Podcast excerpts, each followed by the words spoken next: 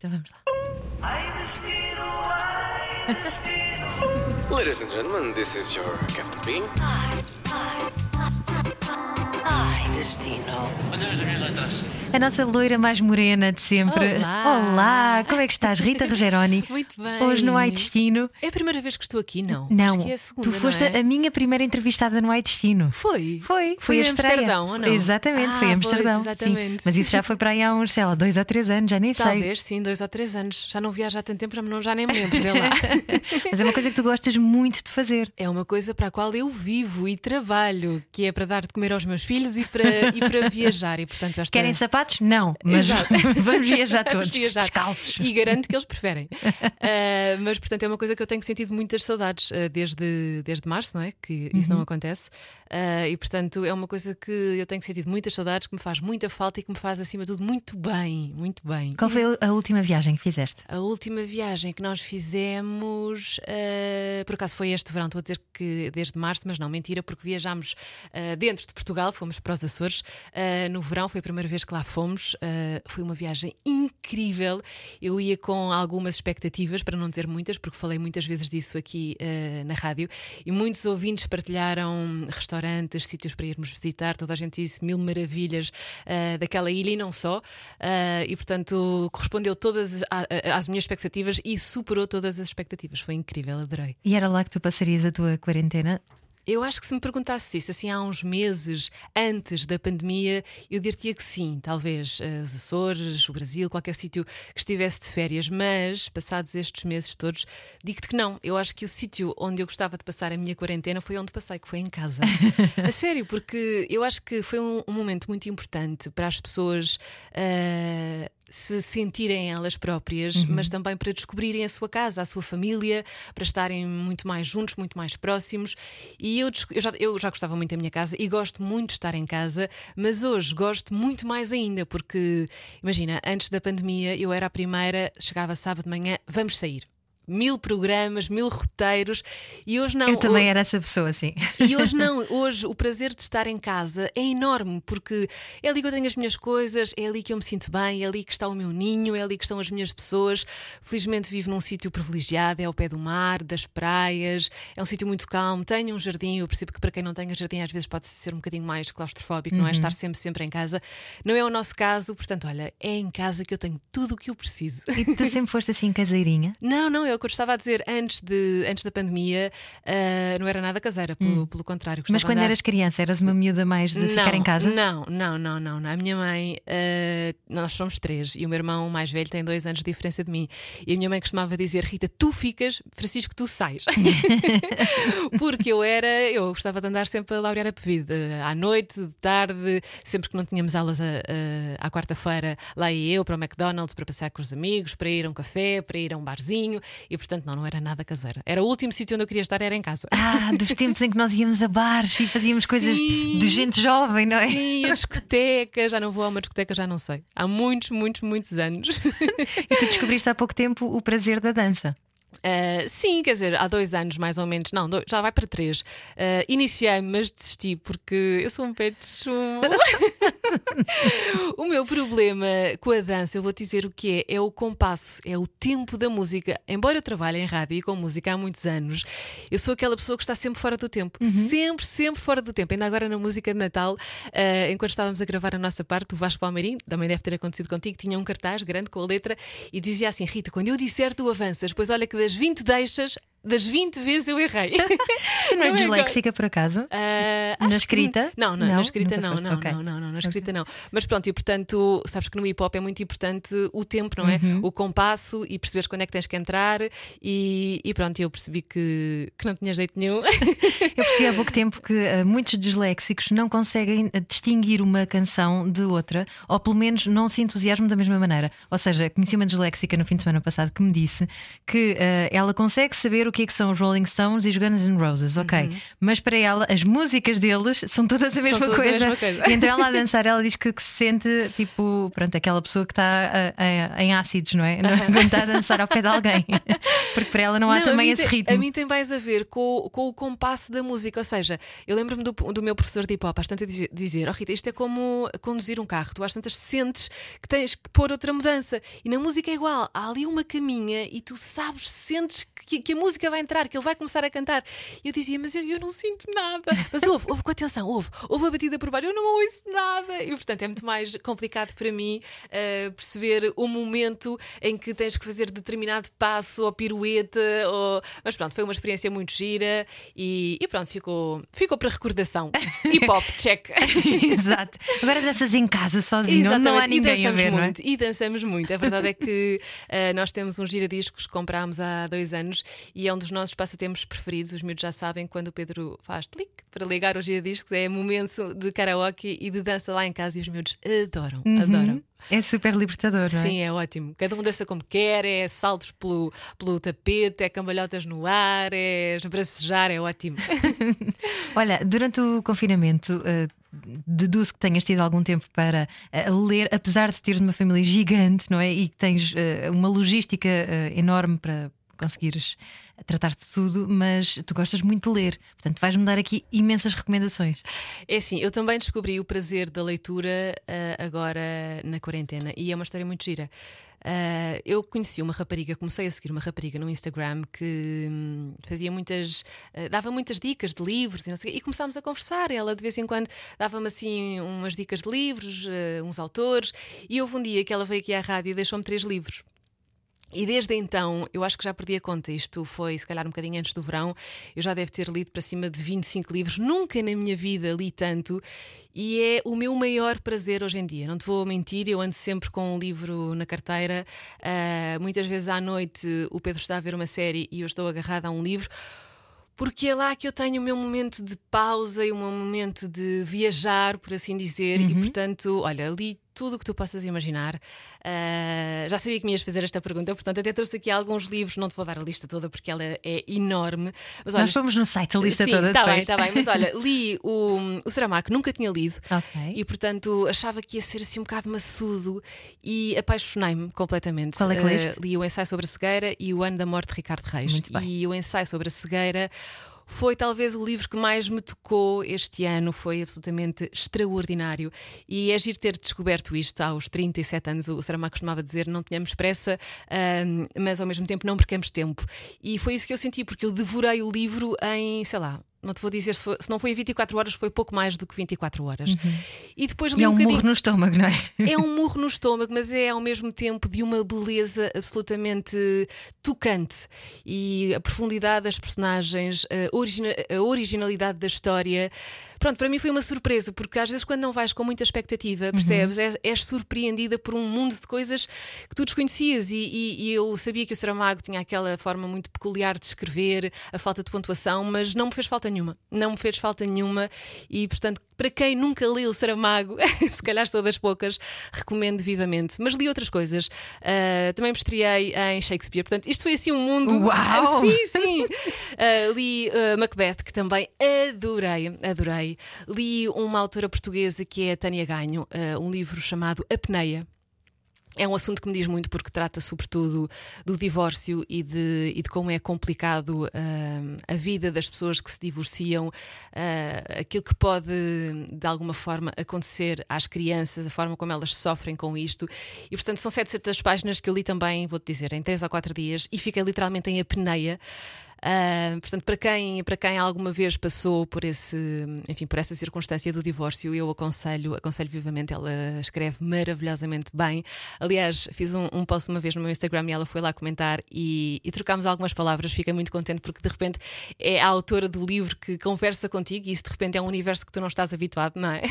De repente lês uma pessoa durante uma semana e essa pessoa ah, conversa contigo e dá-te um bocadinho mais daquilo que está no livro. Foi, foi muito interessante. Mas antes de sair desse livro, deixa-me só perguntar: eh, isto não é terapia, mas, mas eh, há, há uma leveza na forma como tu falas de, de tudo isso e que é uma coisa que tu tens que trabalhar, não é? Tens que desmontar dentro de ti. Ou seja, eh, as primeiras fases de um divórcio são de facto muito complicadas.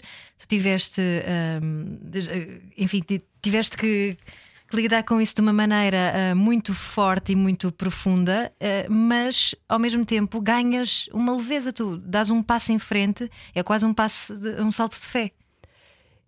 Eu acho que foi sorte também, sabes? Porque quando as pessoas se divorciam. Um, há ali um, um, um, espaço que era dos dois, não é?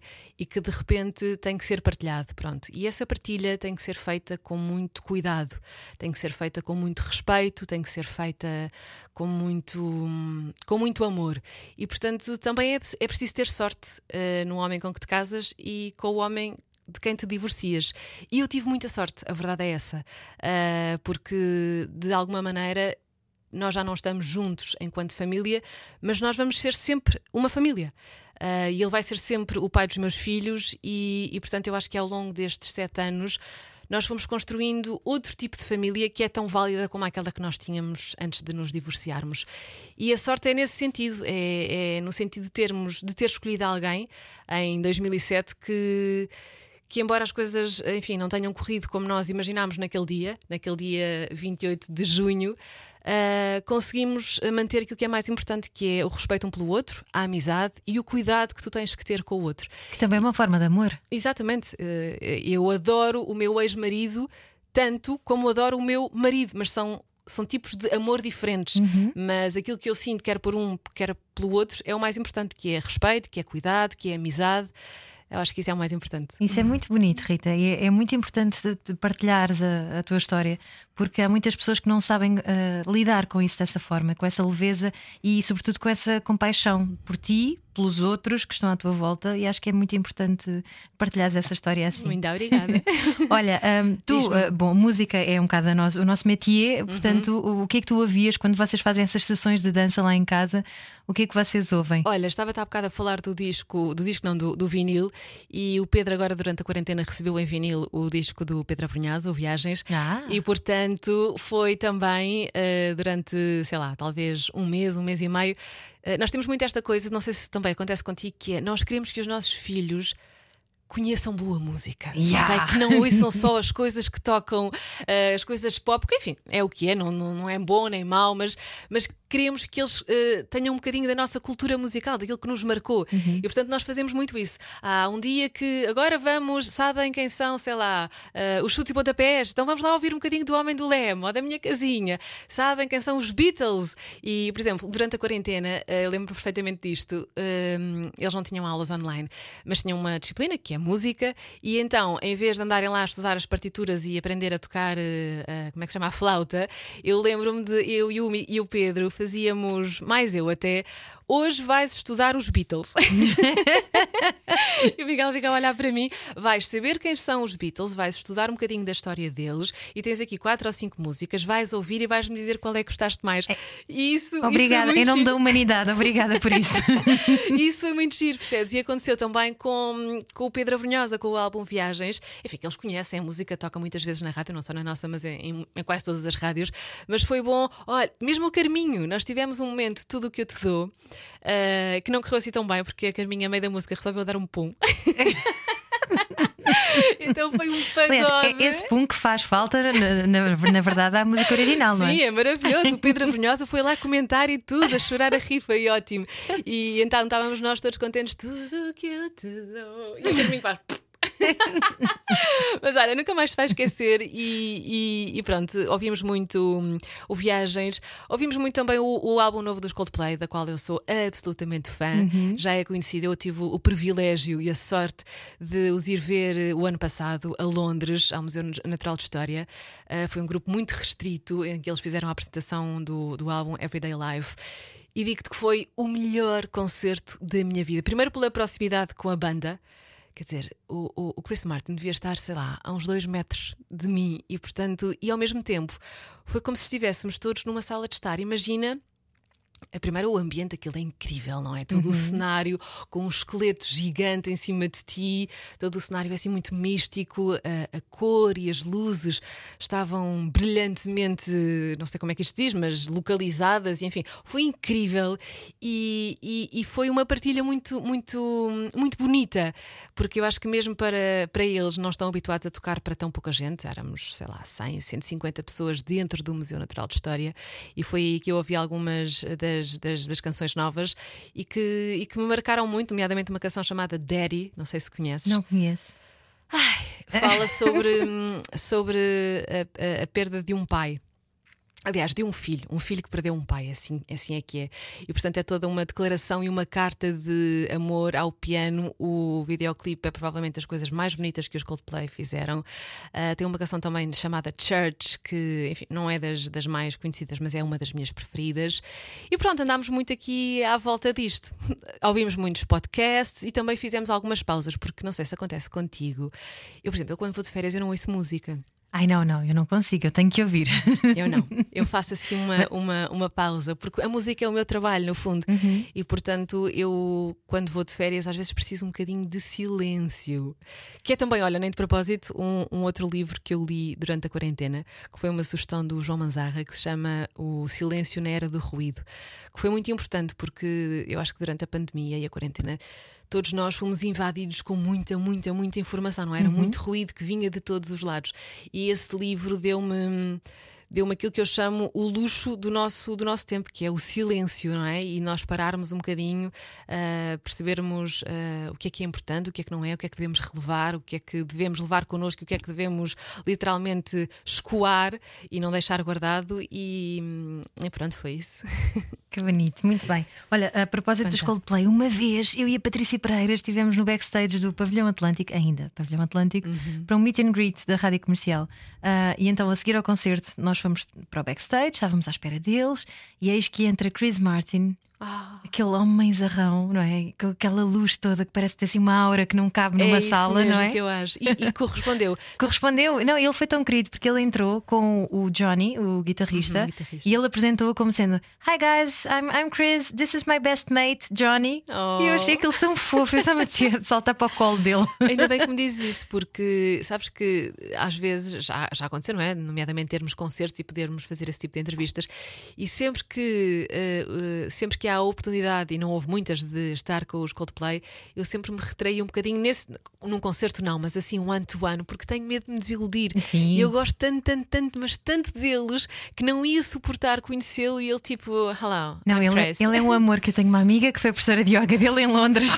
ele é mesmo um amor. Tu tens uma amiga que foi professora dele. Ela está em Castelo muito, Branco nesta altura. muito bem relacionada, és, és. É verdade. Olha, um, filmes, portanto, tens-me dito que estás mais focada nos livros. Sim, mas, muito mais. Mas também a ver de vez em quando assim uma maratonazinha de séries. Sim, vejo, vejo. Como te digo, se for. Quando eu digo que gosto mais de livros, hum, é porque não faço aquela coisa do zapping. Eu, para perder tempo de estar ali, deixa-me lá procurar alguma coisa interessante. Não, uhum. prefiro ler. Quando há efetivamente alguma coisa mais interessante, não. Durante Focas o fim nisso. de semana. Sim, sim. Qual é que foi a última série que tu viste assim, binge-watching? Hum, talvez, deixa-me lá ver, até que escrevi aqui para não me esquecer de nada. Olha, vi. Ah, na HBO, depois de ler o, o, o, livro da Pátria, que é um livro absolutamente incrível do Fernando Aramburu, uh, vi a série uh, na televisão e é muito interessante esse, essa experiência de ler primeiro o livro, porque uhum. muitas vezes acontece ler, lermos ou, ou, vermos primeiro um filme ou uma série e depois lermos o livro e não é tão interessante. E foi muito giro porque, uh, de facto, a nossa imaginação leva-nos onde a realidade muitas vezes não alcança e, portanto, foi muito interessante. É um livro enorme, também tem para aí 700 páginas, fala sobretudo do, um, do País Basco e da ETA e da, da, luta armada. E, portanto, na minha cabeça eu construí o cenário e as personagens, enfim, de acordo com a minha imaginação, e de repente foi muito interessante ver ah, espera aí, a casa dela afinal é tão pequenina e eu achava que não sei o quê, ou ah, ela é mais baixa, ou ela é mais morena, ou ah, ele tem um ar tão zangado e eu achava, sabes, isto é tão interessante. Sim, é muito giro, mas sabes que eu, eu fico sempre decepcionada. Eu prefiro sempre os livros, lá está, porque a nossa imaginação já fez aquele cenário e então para mim é, não, isto não é, isto é farsolas, isto não é a história. Dou-te o exemplo da a, a, saga da Amiga Genial, da Helena Ferrante, Helena Ferrante que é sim. é brilhante eu e que está na HBO. Está, também já vi, mas só vi um episódio exatamente por causa disso. Exatamente, lá está pronto. Mas olha, mas esta série eh, eu adorei. Eh, está muito bem filmada. eh, o- o- os atores são espetaculares, não são propriamente atores muito conhecidos. adorei. Outra série que eu vi e que gostei muito foi The Undoing com a, com a Nicole Kidman. Gostei muito. Não adorei o fim, confesso. Eu sei não vi o último episódio Ah, ainda. ah, então pronto, eu não te vou contar. Outra série que ficou em pausa por causa da pandemia, mas é provavelmente das minhas séries preferidas, é o The Handmaid's Tale, com a Julianne. Não é Julianne, é Elizabeth Moss. Não sei se já viste. Não, ainda não vi. Tens que ver. É outro murro no estômago, mas é provavelmente. A série mais bonita em termos de imagem, que eu está a iluminação, a cor, eh, as personagens, a história é difícil de ver porque aquilo basicamente é uma, uma distopia, vá, no fundo é em que se pa- passa-se nos Estados Unidos, num condado, vá, que eles criam chamado Gilmore, acho que é assim, e basicamente o que acontece no mundo é que as mulheres deixam, eh, portanto, deixam de ser férteis e portanto há esse sítio, alguns nos Estados Unidos, que muito conservador, que rouba os filhos às mulheres. E hum, portanto a história vai à volta disto. A Julianne, a Julianne não é Julianne Moore, é Elizabeth Elizabeth Moss. exatamente. Estou com a Julianne Moore, mas não é. Elizabeth Moss, Moss é incrível e portanto a quarta série, acho que já é a quarta, vai estrear agora em 2021. Eu já estive aqui a ver o trailer que finalmente saiu ah, e estou muito ansiosa. Acho que de todas as séries que eu vi até hoje foi assim a que mais, a que mais marcou. Pô, lá está, tem a ver com filhos e quando perdes os teus filhos e alguém te tira os filhos. Ai, não consigo, não consigo. Ai, olha, eu vi o ficas- trailer do Listen, aquele filme que está já nomeado, vi, hum, esquece. quer dizer, potencialmente nomeado para o Oscar. Que devia ganhar o Oscar. Para mim já ganhou. Já viste o filme? Já vi o filme. Fui ao cinema. Foi, consegui, consegui. Foi o único filme que eu fui ver ao cinema esta, esta quarentena, Uhum. esta, durante esta pandemia, e vale imenso a pena. Imenso a pena. Claro que sais lá. ah, a pensar muito e, e, ai meu Deus, como é que ela consegue? E de facto há vidas terríveis. E será que isto é mesmo assim? Será que isto acontece mesmo? Mas sim, infelizmente é uma realidade que, que existe, mas eu acho que é bom muitas vezes chamarmos a atenção para este tipo de, de situações e de circunstâncias que existem na vida das pessoas. E, portanto, devias ver. Está bem, está bem, vou tentar. Mas tenho que tomar Xanax primeiro. Xanax. Exato. Olha, comfort food para ver todas estas coisas e para estar em casa, no ninho. Ai, eu comi tantas porcarias durante a quarentena. Tu, neste momento, continuas sem comer carne, não é? Não, por acaso não. Ah! Não, não, não. Tive durante cinco anos eh, que não comia carne. Mas Olha, eu também foi parecido. foi, Sim, foi cinco e anos. Depois voltei a comer Mas sabes o que é aconteceu? aos poucos. Eu foi também como eu. Eu fui durante o ano, durante, eh, o ano passado, 2019, eu adoeci algumas vezes e uma vez fui hum, à, à médica e ela perguntou-me de que tipo de sangue é que eu era. Eu respondi-lhe que era do tipo sangue O. E perguntou-me sobre a, minha, sobre a minha alimentação e tal. E eu respondi-lhe que era vegetariana. E ela disse: Olha, sabe que. Não sei se, se já ouviu. sei, sei essa Pronto, teoria. Também sou teoria? ó. Sim. Pronto. que não sei se as pessoas sabem disto, mas que há toda uma dieta baseada no nosso tipo de sangue. Pronto. E se há tipos de sangue em que não comer carne é bom, há outros tipos de sangue, que é o meu e o teu, pelos vistos, em que comer, em que comer sangue, profissa, em que comer carne é quase obrigatório. Pronto. E ela disse-me: se calhar é por isso que tem o seu sistema imunitário tão baixo, que está tão cansada, que se sente tantas vezes sem energia. E eu achei que, pensei, blá blá blá, blá blá blá, mas fui para casa, fui investigar, fui ler um bocadinho sobre o assunto e eu acho que não há nada melhor como tu fazeres essa experiência. E portanto eu pensei, olha, vou fazer seis meses do ano com carne e os outros seis meses sem carne. Isto era em janeiro do ano passado, aliás, deste ano, assim é que é, deste ano, Ah, e pensei, ah, lá para junho deixo de comer carne outra vez. Mas a verdade é que eu senti ah, muitas melhorias, senti e estávamos em casa, cansados, no meio daquilo tudo, com os miúdos todos, e eu senti muito melhor. E portanto, olha, Percebo perfeitamente. E Foi exatamente assim e houve comigo também, também. alguma preguiça, porque a partir do momento em que comecei a comer presunto, que era assim das coisas que mais falta me fazia, bifinhos do lombo com natas, hambúrguer. Olha, pensei, olha, que se lixe. Vamos, mas é viver que está uma pandemia aí fora, não é? Não, mas dizer, eu acho que assim, a sério, eu quando, eu quando tomei a opção de ser vegetariana não me custou assim tanto. Eu sentia-me viva à mesma. Ah, E eu acho que é uma opção tão válida como qualquer outra. Mas pronto, mas agora tenho preguiça de voltar porque a única, o único inconveniente que eu vejo em ser vegetariano é, é o trabalho que dá. Porque eu não obriguei, obviamente, os meus filhos a ninguém lá em casa a ser vegetariana, portanto, muitas vezes eu tinha que fazer várias refeições. Isso é chato, porque agora este vai comer aquilo e eu vou comer Credo, isto e o já outro não sei fazer o quê. uma dá trabalho, Sim, mais. quanto mais três ou quatro. E portanto, olha, agora, pelo menos até ao final do ano, assim estamos: bifinhos e hambúrgueres. Depois- Ai, e o peru, que tanta falta me fazia. O peru no Natal e a canjinha. Portanto, agora vamos ficar assim e para o ano logo se vê. Muito bem. Olha, e quando estás assim na- nos petiscos, o que é que tu gostas mais de comer? Hum, eu gosto de comer tudo. Eu gosto de comer ponte. E gostas de comer ponte? Doces, salgados, mas uma das coisas que nós fizemos muito agora, agora porque deixei de comer carne, é uma coisa que eu adoro, que são ovos escalfados com ervilhas. E aprendemos a fazer esse prato e fizemos-lo muitas vezes de várias maneiras. Fizemos com ervilhas, fizemos com legumes, fizemos com grão, fizemos com espinafres. Portanto, a base é sempre o refogado, sabes? Uau. E depois é enfiar para lá ovos e comer. Seja em versão vegetariana, seja em versão peixe, com carne. É assim uma das coisas que mais temos feito ultimamente lá em casa. Olha, já enchemos o bandulho, já estamos em quase meia hora de conversa e ainda não falámos de coisas lá, lá fora no nosso Portugal, filha. Ai, fala, Agora fala, que estamos já com, portanto, energia suficiente, stamina, vamos então, diz-nos uma estrada ah, para conhecer em Portugal.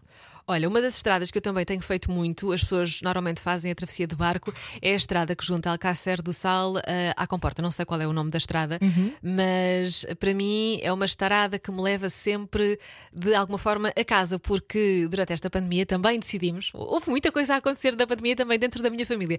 Decidimos que íamos fazer uma casa. É o primeiro projeto que temos em família, entenda-se, eu, os meus irmãos e os meus pais, Uau. e tudo à volta, não é? E portanto cada um contribuía com o que podia. O meu pai deu o terreno, o meu irmão é arquiteto, fez o projeto, eu e a minha mãe estamos na parte dos acabamentos, da decoração, a minha irmã também. E portanto tem sido muito giro. Ah, ah, a casa vai mais ou menos a maio e vamos lá talvez todos os meses. E é uma estrada que eu percorro muito, porque é precisamente na Comporta, ah, a casa. E é uma estrada maravilhosa. Eu acho que as pessoas gostam de ir de barco, mas é porque se calhar não conseguem ver a beleza daquela estrada. São dunas de areia e bancos de areia incríveis. Não sei se já percorreste Sei, essa sei, estrada. sei, é linda. Os pinheiros, não é? E portanto, hum, vês muito do estuário natural do Sado. Eu acho que é muito, muito, muito bonita. É das mais e é uma das bonitas. praias mais bonitas de Portugal também, para mim, pelo menos. A praia naquela Da zona Comporta. da Comporta, Troia, sim, gosto muito, mas a minha praia preferida é a minha praia de infância, que é a Praia do Guincho, e essa não troco por nenhuma. Eu percebo, muito É fria. muito vento, eu sei, mas muitos dos nossos sítios preferidos são feitos das nossas memórias. Eu acho que também concordas com isso, não é? Uhum. E eu não me importo de apanhar vento, não me importo de água ser gelada, não me importo de ir para lá com uma camisola, é a minha praia. Foi ali que eu cresci, é ali que se comem as melhores bolas de Berlim, é ali que eu conheço os cantinhos todos à casa ou à praia, como se costuma dizer. Portanto, eu acho que há coisas que não se mudam, uma delas é a praia e outra delas é o clube de futebol. É essa a tua paisagem preferida? A minha paisagem preferida, não, descobri este ano e é os Açores, não consigo dizer-te outra. Ah, e, não, e não é propriamente assim ah, os miradores, é o interior dos Açores, aqueles caminhos e aquelas ruas, sabes? Com. Eu sabia que os Açores tinham hortênsias, que era também a minha flor preferida, mas eu não sabia que era aquele mar de, de flores e, portanto, quando e tu não cheguei- foste à Ilha das Flores. e não fui à Ilha das Flores, mas fiquei, sabes, quando tu ficas esmagada com a beleza de uma paisagem, foi o que me aconteceu. Portanto, para mim, a paisagem que guardo e que acho que vou guardar sempre são as flores dos Açores. Quase que podia ser um monumento, não é? um Feito monumento. flores. Sim, um monumento. Tens algum monumento preferido? Não tenho assim nenhum em Um particular. palácio? Eh, em particular, não, em particular, assim, um palácio, talvez o Palácio da Pena, que tenha sido o palácio que eu mais visitei com os miúdos e quando era pequenina. Ah, gosto muito do Mosteiro dos Jerónimos, adoro. Acho que é também, é também dali que, que saiu muito do que nós somos hoje, não é? Diz-se que, que o- o- o- os Jerónimos foram construídos naquela localização porque eh, foi de onde partiu também o Vasco da Gama, não é? De onde de resto está, está sepultado. E era assim o ponto de partida para o novo mundo. E eu acho muito giro essa, essa ideia, não é? De que muito de do que nós somos, porque era ali também a ermida do Restelo, a igreja onde o, o Vasco da Gama rezava antes de partir para as suas viagens. E para o Belenenses ganhar também, claro. Claro, claro.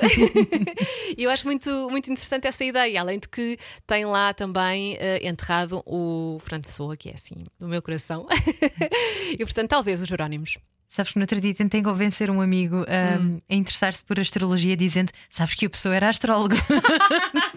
e ele parou um bocado, olha para mim e disse: Não, não me convences. Eu, pronto, ok.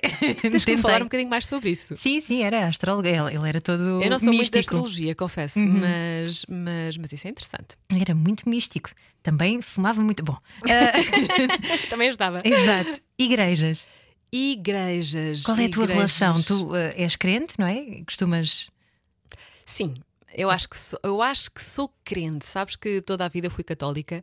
ah, Também. Umas vezes mais praticante do que outras. E o ano passado tive uma situação muito difícil na, ah, na minha vida. Perdi uma pessoa muito, muito, muito importante na minha família. E passei por aquilo que se costuma chamar a noite escura da alma, não é? E portanto tive muitas dúvidas, interroguei-me sobre muitas coisas, pus ah, muito daquilo que eu acredito em causa. E tem sido uma busca ao longo destes últimos meses tem sido assim uma busca. Tenho lido muito sobre o assunto, não só sobre, hum, sobre uh, a Igreja Católica, como sobre o catolicismo em si. Tenho descoberto muitas outras religiões muito, muito, muito interessantes que às vezes a pessoa. Só, eu só não digo que, que sou budista, sei lá, porque se calhar não. não não conheço ainda tudo sobre esta, re- sobre esta religião, mas posso dizer-te que em termos de, de- de valores e em termos daquilo que a vida nos traz, é uma religião que me ensinou muito e com a qual eu me identifico muito, sobretudo eh, esta questão da morte, não é? Esta questão É de. impermanência. A impermanência, exatamente, é muito importante e, e portanto estamos aqui numa busca eh, que eu acho que ainda temos muito caminho para fazer. Percebo bem. Também já fiz essa busca e, e é giro perceberes que canaliza tudo depois para o mesmo. Vai dar tudo mais ou menos ao mesmo lado, não é? É ao mesmo lado, Acho sim. que andamos todos à procura, À procura do mesmo. do mesmo. Ahm, portanto, de uma igreja que não tens nenhuma em particular que, que gostes de visitar. Uh, não, há uma igreja muito pequenina, estou aqui a lembrar-me, que é no, no parque. hum, aquele parque em Cascais, o parque.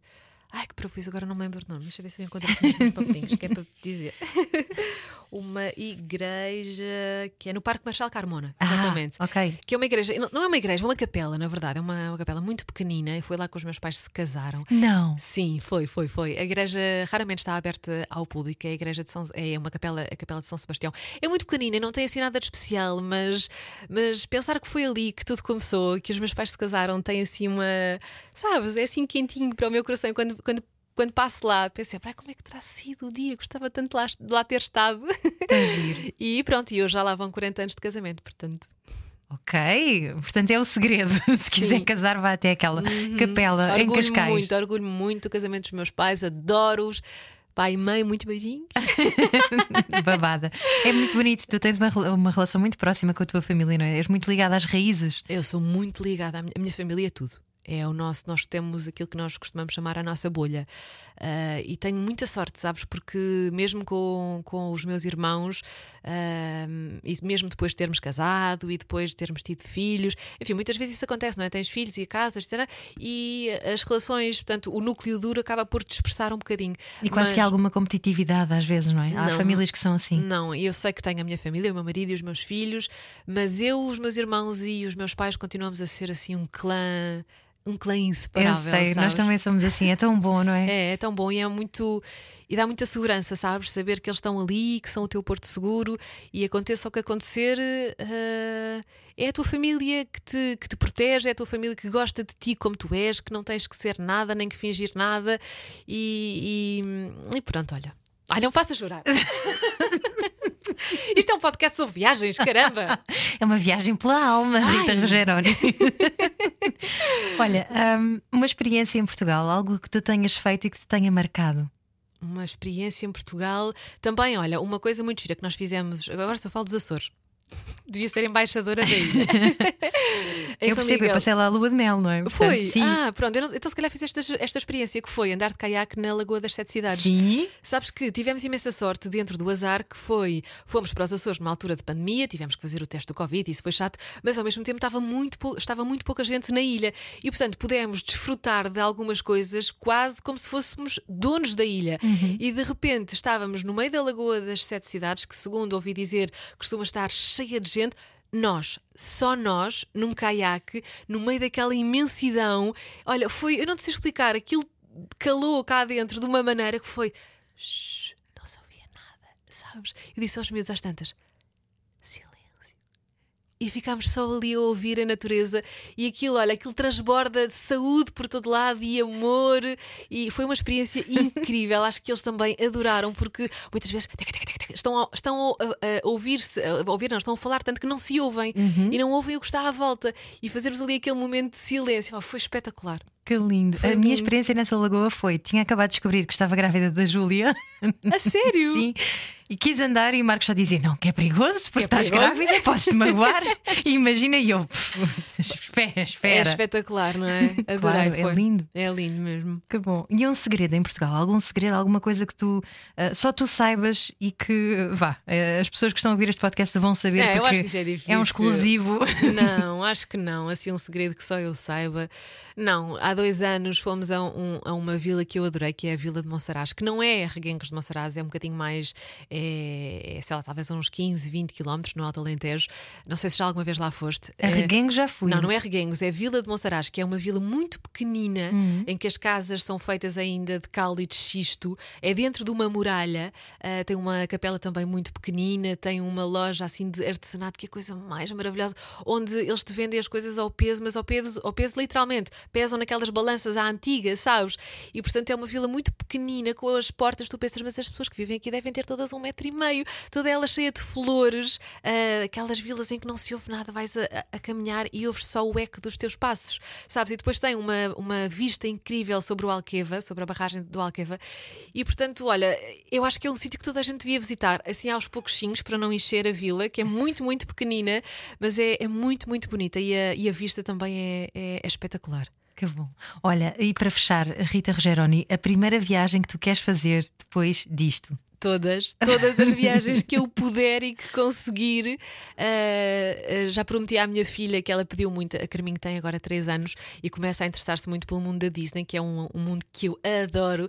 E sempre que começa um filme, seja ele qual for, e aparece o. O Castelo da Disney! Exatamente, ela diz sempre: mãe, um dia pode levar-me a este castelo. E então já ficou prometido que assim que pudermos viajar, gostava muito de levar a Euro Disney a Paris. Eu acho que eles estão. Todas as idades são boas para ir à Disney, todas. Mas há uma idade, em, ca- em cada idade, aliás, tu o, desfrutas de uma coisa diferente, não é? Sim. E portanto, na idade em que ela está, com 3, 4 anos, é magia, é só magia que tu vês ali. E portanto, está, está assim mais ou menos acordado que assim que pudermos, voaremos até à Euro Disney. Essa foi uma vez à Euro Disney com o meu sobrinho, que na altura tinha 5 anos. Eu lembro-me tão bem que eh, tanta emoção, tanta coisa a acontecer. Aquilo é no final da tarde, ele estava tão cansado emocionalmente falando, sentou-se num banco a chorar e dizia: Eu só quero voltar para a minha casa em Olhão. Coitadinho. Que ele não estava a conseguir Não assimilar. gerir, não é? Tanta coisa boa. Era, era, porque ele, ele, tá- ele vibra, vibrava com tanta coisa. Era o Mickey e o e não quê. É muita informação ao mesmo tempo, Era, não é? era. Então ele sentou-se às tantas e aquilo foi uma descarga emocional que ele fez ali a chorar a dizer: Eu só quero voltar para a minha casa. E eu. Querido, espero que a Carminho não diga isso, não é? Mas Muito pronto, bem. era o Disney será.